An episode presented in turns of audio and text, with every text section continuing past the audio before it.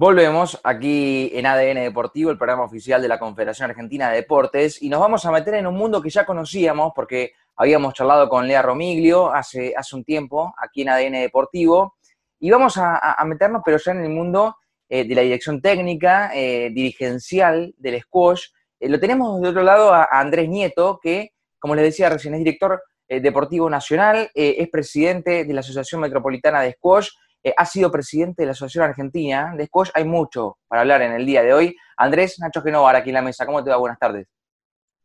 ¿Qué tal, Nacho? Buenas tardes. Un placer estar con ustedes. ¿Todo bien? ¿Todo tranquilo?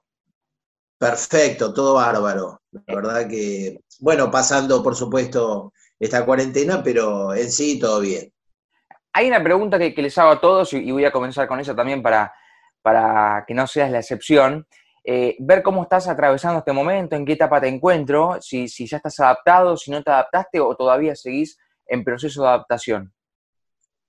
Bueno, digamos que cuando comenzó todo esto, eh, a lo mejor uno no, pensaba que iba a ser tan largo, ¿no es cierto? Pero cuando empecé a observar que esto se iba a prolongar, me empecé a preparar mentalmente. Yo eh, lo comparo con dos situaciones que me pasaron anteriormente.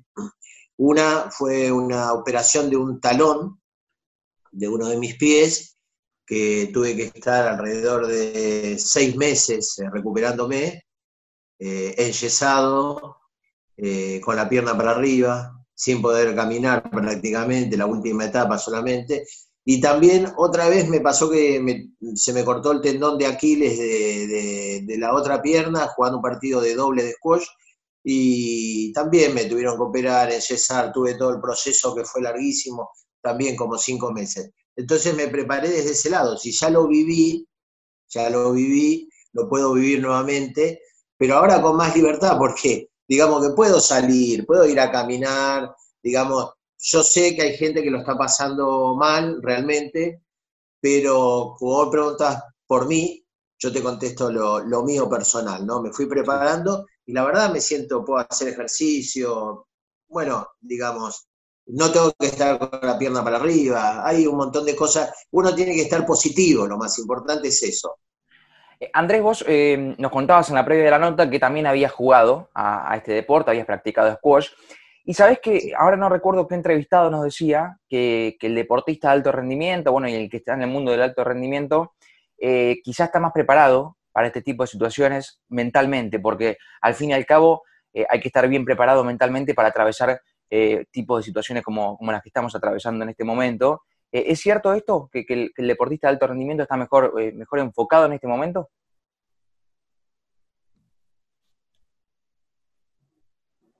Sí, yo creo que sí, no sé si es general, ¿no es cierto? No sé si en todos casos, pero, pero creo que el deportista está preparado para muchas cosas.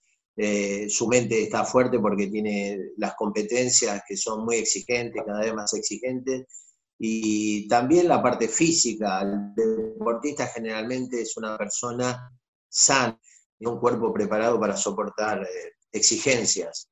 Eh, yo creo que va en el estado de ánimo de cada uno y volvemos a la parte psicológica, ¿no es cierto? Que que pasa todo por la mente, cómo cada uno se prepare. Hay chicos que se pueden sentir eh, un poco mal, se van deprimiendo porque tenían competencias eh, eh, ya en su calendario, como pasó con los chicos de los Juegos Olímpicos de la Juventud o los Olímpicos realmente de Tokio. Entonces, depende de cada uno cómo esté preparado, por eso es muy importante también la ayuda psicológica de los profesionales del deporte, ¿no? Eh, en lo personal, ¿cómo venía tu año, Andrés?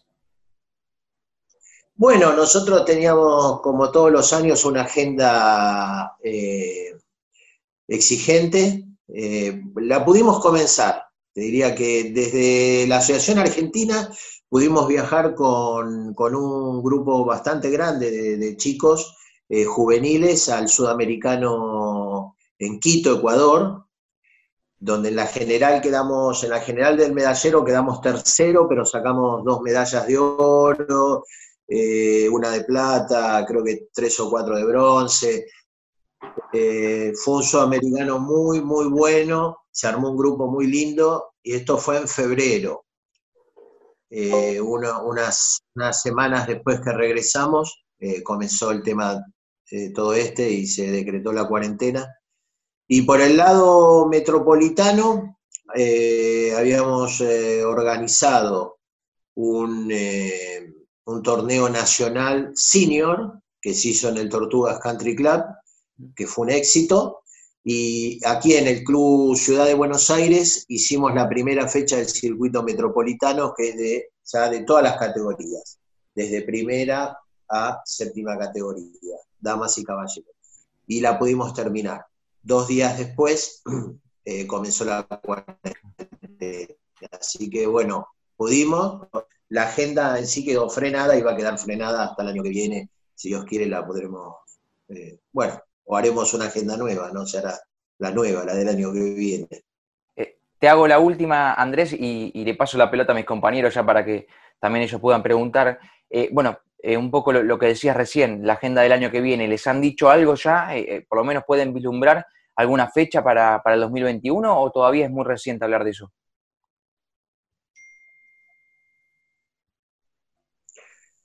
A ver, yo creo que es un poco reciente, ¿no? Pero, pero digamos que eh, eh, la gente está muy esperanzada que antes de fin de año eh, podamos volver a los entrenamientos. Piensen que el nuestro es un deporte indoor, en un lugar cerrado, entonces vamos a estar entre los últimos deportes en volver al entrenamiento, ni hablar de la competencia, porque los jugadores se van a tener, van a tener, necesitar unas seis, ocho semanas para, para volver a estar en ritmo. Por suerte, nuestros jugadores venían haciendo pretemporada, ya estaban finalizando como para empezar el calendario. Entonces, bueno, lo que están haciendo ahora es tratar de mantener un poco el estado físico, pero eh, todos tenemos la esperanza de que en enero, febrero podamos hacer alguna pretemporada, algún, algún evento local, digamos, cada región en el país poder organizar un, un encuentro de jugadores, no llamemos torneo porque torneo es muy exigente, donde los jugadores puedan eh, compitiendo y, digamos, para empezar a, entrar en ritmo, como en marzo, abril, ver si, si ya eh, se nos permite viajar por las provincias, eh, porque cada ministerio de provincial tiene sus, sus, normas, sus medidas, y nadie va a querer que en una provincia que no tenga muchos contagios se le meta un montón de gente que, viene de regiones de alto contagio. Y en el exterior, eh, la Federación Mundial de Squash está eh, largando el mes que viene el circuito, pero yo creo que va a ser también muy tranquilo porque va a pasar lo mismo que en el tenis internacional, que hay jugadores que no van a querer viajar, no van a querer contagiarse hasta no tener la seguridad de, qué sé yo, algún, alguna medicina, algo, la vacuna o algo que los pueda proteger. Andrés, ¿cómo te va? Ariela Chita Ludeña te saluda, ¿todo bien? ¿Qué tal, Ariel? Buenas tardes, ¿cómo estás? Todo en orden, todo en orden. Eh, respecto a, la vuelta a los entrenamientos o a la vuelta a, por lo menos poder disputar eh, alguna actividad, ¿han presentado protocolos para ello? Más allá de que, como contaba recién, podía darse la posibilidad que durante este año calendario fuera bastante dificultoso volver a ello.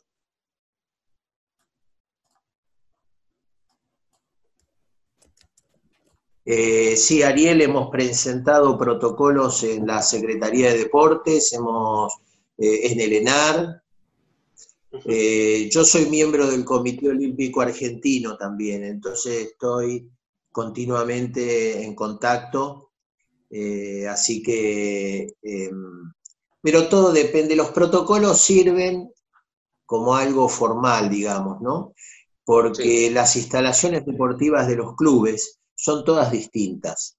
Tenés, el squash se juega en clubes sociales, como por ejemplo, lo nombraba hace un rato, Ciudad de Buenos Aires, Cuba, Jockey Club, eh, después en club privados, eh, que son los clubes, no de barrio, pero son las instalaciones deportivas que tienen gimnasio, pádel, squash y otras actividades, ¿no? Hay mucho en la ciudad de Buenos Aires de squash. Eh, entonces, son todas distintas, va a depender de concientizar a los, a los encargados de los clubes de, hacer un, un, sistema higiénico, ¿no? de prevención, que la gente cumpla, concientizar a la gente de que cumpla las medidas de seguridad. Yo creo que ahí va a estar el secreto de, del regreso, darnos controlar la situación y de que no vamos a provocar más contagios. Eh, pero yendo a tu pregunta, sí hemos presentado los protocolos, tanto de la Argentina como de la metropolitana. Y en las provincias también, todas las provincias han presentado el suyo, algunas han vuelto, eh, Salta, eh, en, Posadas Misiones también, en Córdoba con alguna restricción para los deportistas de alto rendimiento, en Chubut, por ejemplo, Puerto Madryn, eh, Trelew, eh, Comodoro Rivadavia han regresado, Bariloche vuelve este lunes que, viene, así que en distintos lugares, Rosario también abrió, todos, todos eh, abrieron, pero los están testeando. ¿no es cierto? O sea, ¿qué quiere decir esto? Que nos están controlando para ver si están haciendo las cosas bien. Si no, vuelve para atrás. Bien, eh, hablabas recién de que sos miembro del, comité. Entre, entre tus pares, eh, ¿cuáles son las inquietudes respecto a aquellas actividades que ya arrancaron, que también le pueden pasar la experiencia a ustedes de cómo están funcionando los diferentes protocolos o cómo este, se van manejando en el día a día, y también aquellos, como tu, actividad en lo particular, que todavía no volvieron y que seguramente están con ansias de, volver. Bueno, la, pregunta siempre eh, que primó fue eh, cuándo, ¿no es cierto? Pero no, no había una respuesta para eso, porque dependemos siempre del Ministerio de Salud de la Nación eh, y del gobierno, ¿cierto? Eh, cómo ellos evalúan y ven con su grupo de asesores. Eh, pero digamos que las expectativas eran siempre las mismas. a ver, teníamos miedo y lo seguimos teniendo por los deportistas, que no se desmotiven, que, no, se contagien, que puedan mantenerse todos estos meses eh, eh, cuidándose. Fíjense lo que pasó con el chico este de Remo, ¿no es cierto? Que, lo llevó a esa, esa ansiedad que tenía, esa desesperación por querer estar en, el ámbito donde está todos los días, lo llevó a, cometer una infracción. Y bueno, yo hubiese hecho lo mismo. Te juro que a lo mejor hubiese hecho lo mismo porque eh, se nota que el chico ama el deporte y, él lo que quería era entrenar para, poder eh, ir a los juegos, eh, estar en condiciones, porque digamos que muchos, muchos deportistas o entrenadores o dirigentes veíamos que, que en Europa o en distintos lugares del mundo ya están empezando a practicar y, bueno, todos se están preparando con la ilusión de, Tokio, eh, que bueno, todavía tiene la fecha ahí en stand-by, ¿no es cierto? Está, mm. eh, está puesta, pero todo depende de muchas otras cosas. Eh, así que se veía todo eso, ¿no? Que entonces los chicos argentinos querían ellos entrenar con mayor comodidad, porque muchos están entrenando en lugares eh, llamémoslo precario desde el punto de vista de si lo comparamos con un gimnasio o con una sala de entrenamiento. Algunos eh, entrenan en una casa que tiene un parque, otros entrenan en un departamento con poca eh, comodidad, digamos. Lo bueno que hizo el Comité Olímpico junto con el ENAR es conseguir eh, material deportivo para llevarle a los deportistas.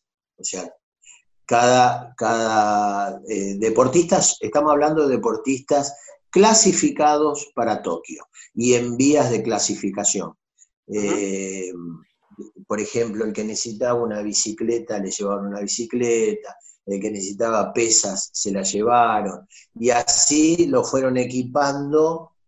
Eh, no es lo mismo que ir a un gimnasio, por supuesto, pero es una ayuda, por lo menos, para pasar.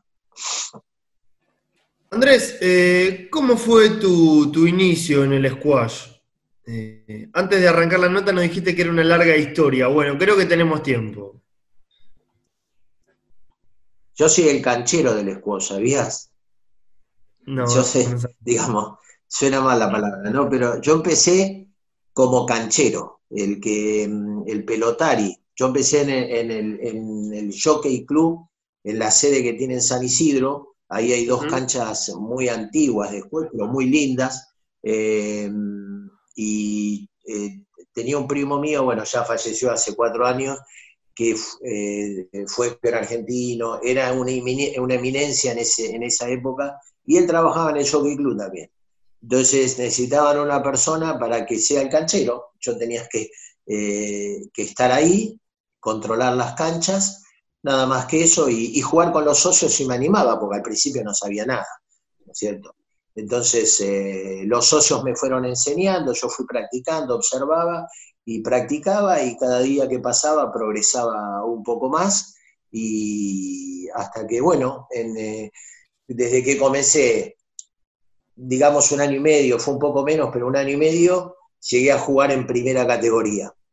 Entonces eh, eso me incentivó a, a, dedicarme profesionalmente a esto, porque ya quería más, ¿no es cierto? Dije, bueno, ya estoy en primera, ahora tengo que estar entre los mejores de primera, después tengo que ser campeón argentino y así viajar por el mundo y todo, ¿viste? Uno se hace todo eso. Eh, y lo, bueno, lo fui logrando todo, la verdad, estoy muy feliz. ¿Y qué te dio el squash que crees que no, no hubieras logrado sin él? A ver, me dio tantas cosas. Eh, primero y principal me dio mi esposa, eh, que la conocí por el squash. Eh, eh, después, eh, yo jamás pensé que iba a tener primero tantos amigos en,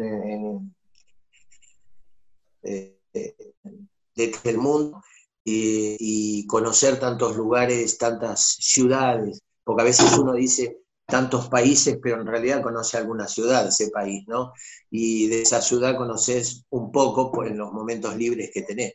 Pero como jugador, como entrenador y como dirigente viajé a muchos lugares del mundo que jamás cuando, cuando era chico pensé que lo iba a lograr. Pero bueno, la vida te lleva por distintos lados.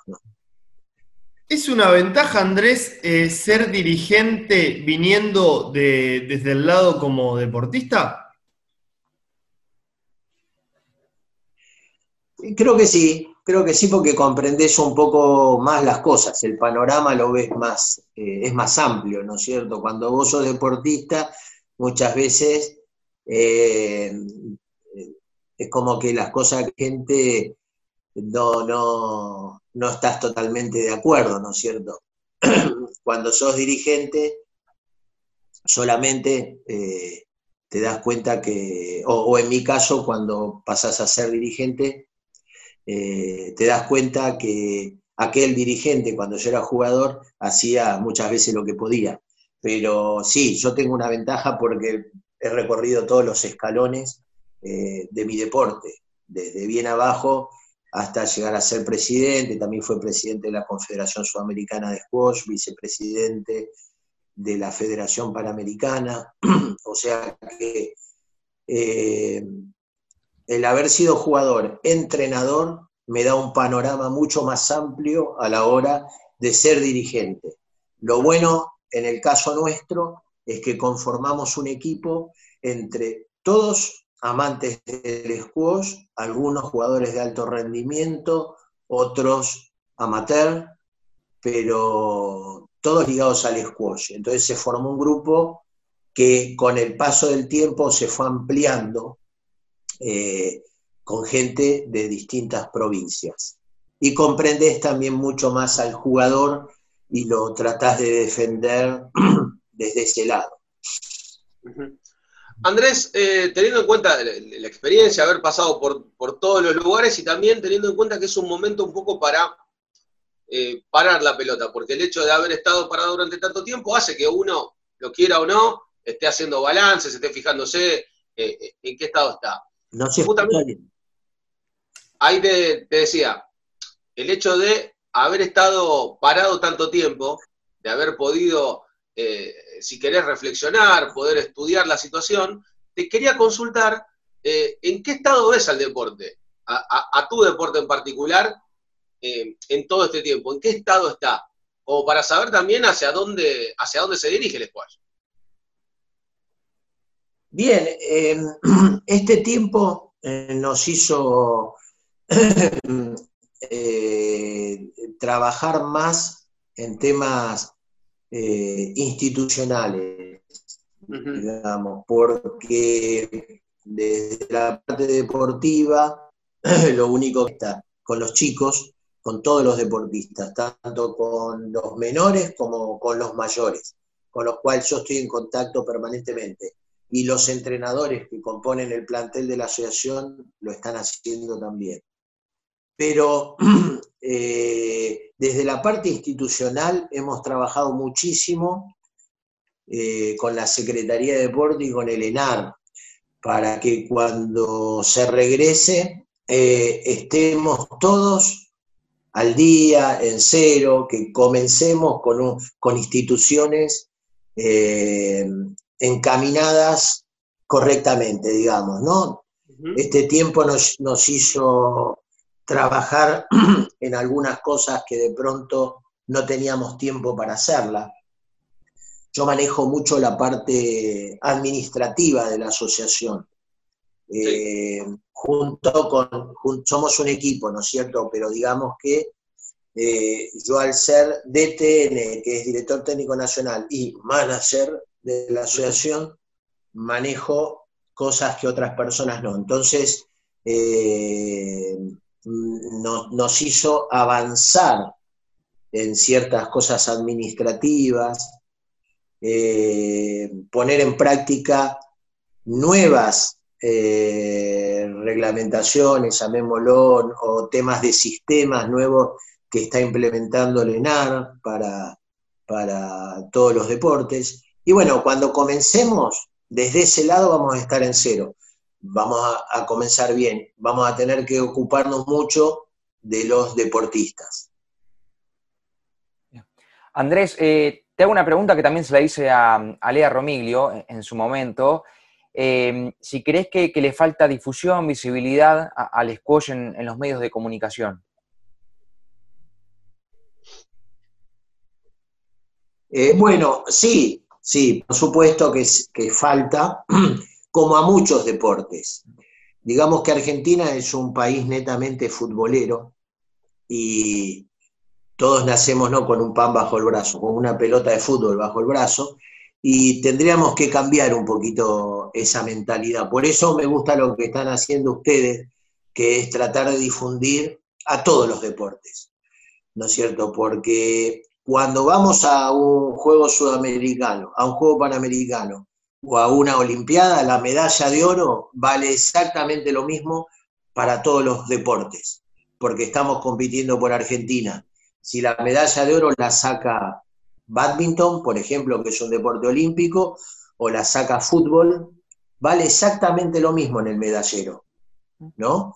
Eh, entonces, creo que los deportes como el nuestro van a, la gente lo va a empezar a conocer o los chicos también lo van a empezar a conocer más, eh, y si pasan este tipo de cosas, lo que, lo que están haciendo ustedes. Porque no todos los chicos sirven para el fútbol, para el básquet, para el vóley.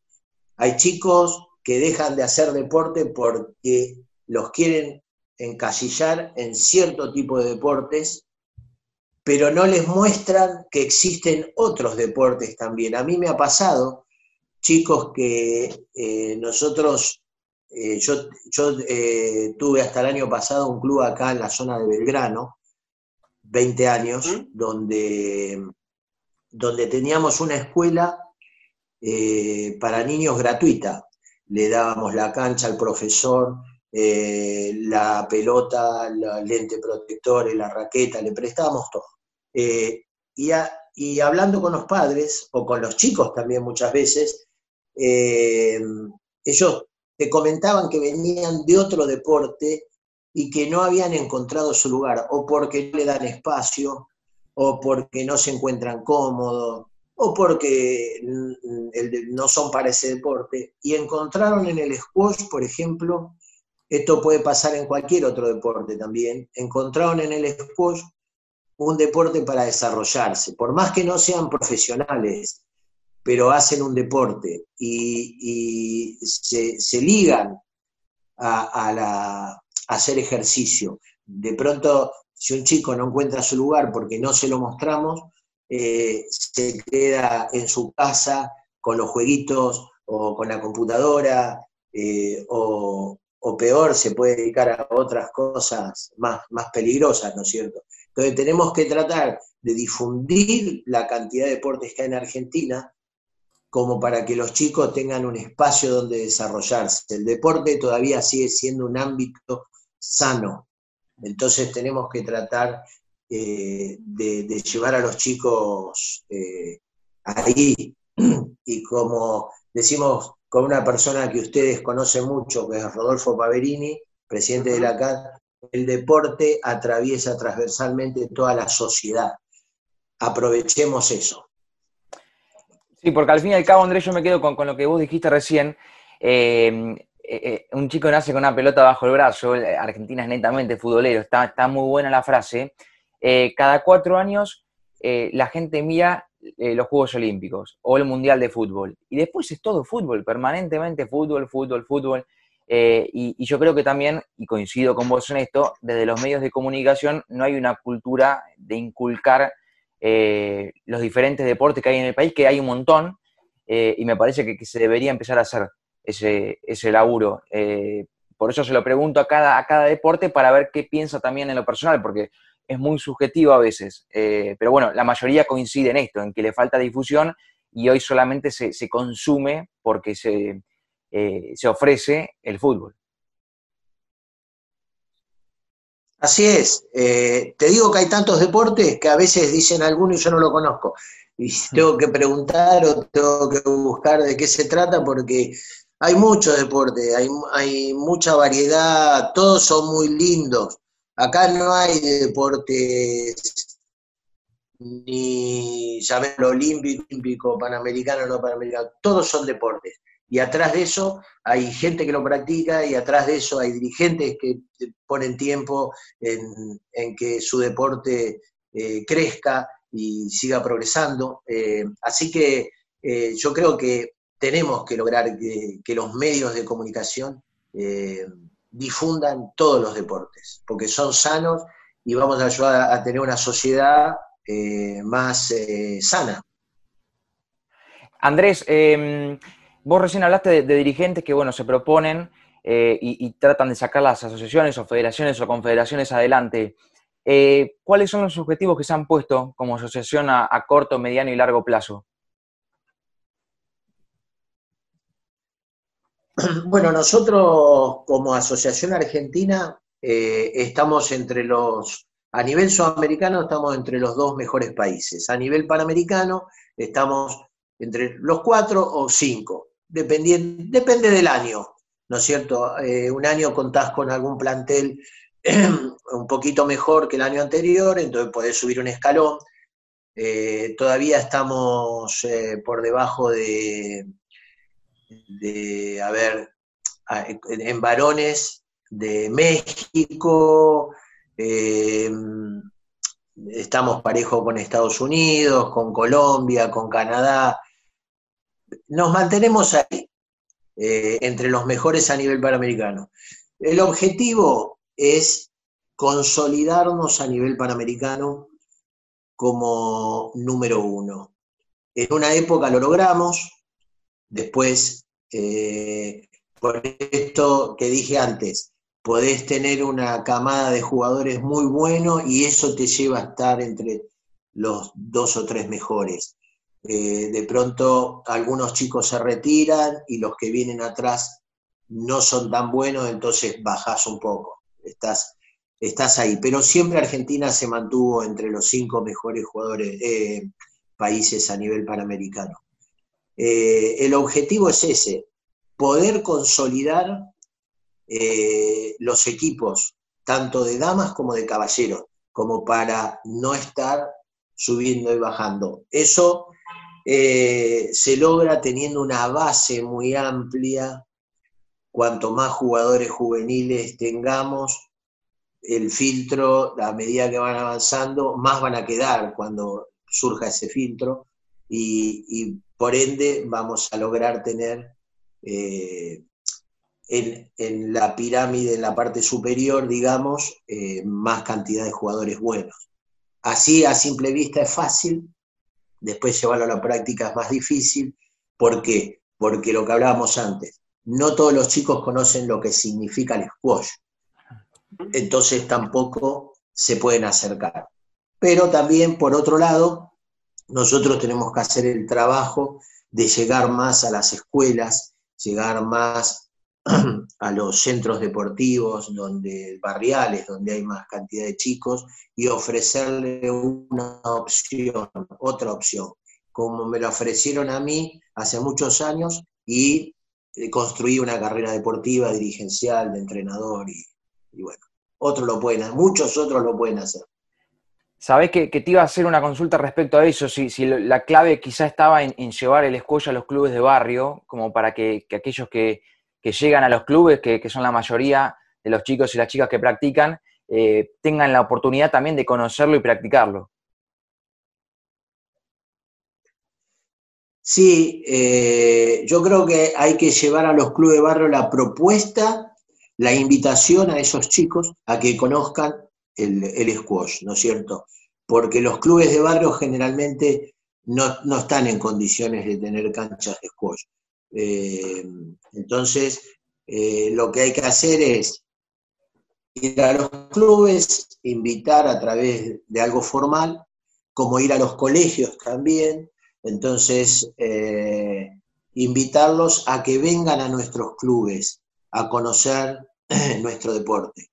Y al que le gusta, a lo mejor encuentra un lugar eh, o un deporte que le, va bien. Yo de chico hice una infinidad de deportes y me quedé con el squash. Y jugaba muy bien al fútbol también, porque eh, es con el deporte que aprendemos, ¿no? Entonces, eh,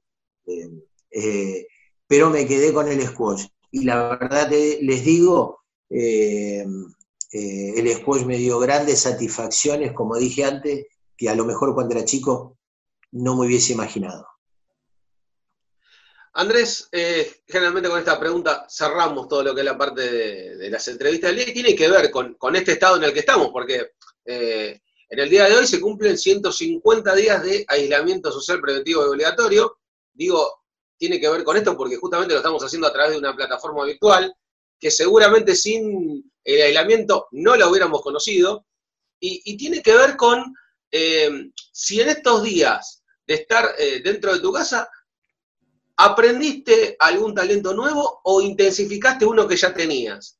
Por ejemplo, en el caso de Nacho Genovar, aprendió a cocinar. Hace unas roscas que son hermosísimas.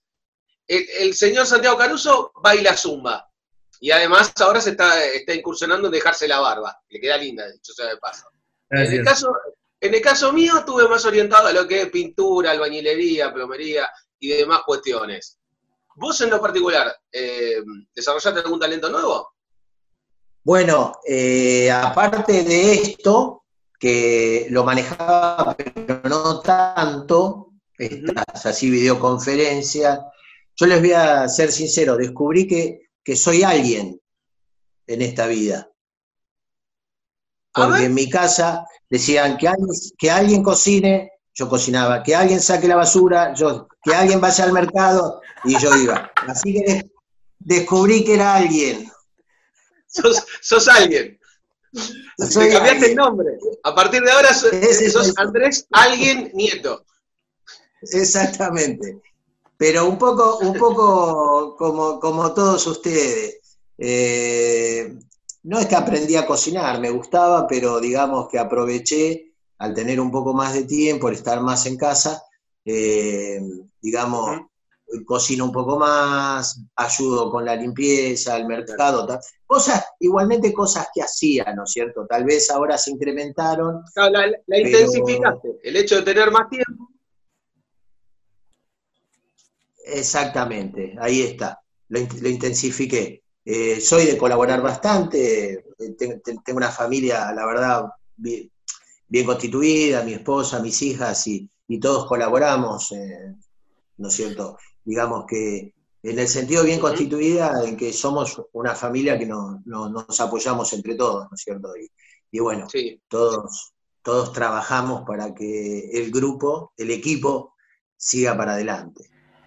Andrés, eh, gracias por la nota, la verdad que, que, la hemos pasado muy bien, hemos conocido eh, un poco más en profundidad el squash, que, que, ya lo habíamos conocido en un principio con Lea Romiglio, pero bueno, siempre es bueno profundizar, visibilizar y, aquí comunicar, como, como decíamos en algún fragmento de la entrevista, distintos deportes. Éxitos para lo que viene, esperemos que pase pronto y seguramente en las próximas semanas te volvamos a molestar. Bueno chicos, la verdad la pasé genial, eh, les deseo lo mejor, lo mejor. Eh, sepan que cuando necesiten eh, puedan contar conmigo para lo, que los pueda ayudar. Y bueno, muchísimas gracias por, por difundir mi deporte y bueno, nuevamente, les deseo lo mejor. Chao, Andrés, gracias. Gracias enorme. Hasta luego. Bien, ha pasado Andrés Nieto, aquí en los micrófonos de ADN Deportivo. Linda nota, director técnico nacional, eh, presidente de la Asociación Metropolitana de Squash, eh, también ha estado en la Asociación Argentina de Squash, distintas tareas, ha sido jugador también, distintas funciones. Canchero. Comenzó como canchero, sí, sí, comenzó como canchero. Bueno, ha sido una hermosa nota aquí en ADN Deportivo. Es momento de hacer una pausa aquí en Radio Argentina y enseguida volvemos porque hay más en este día viernes.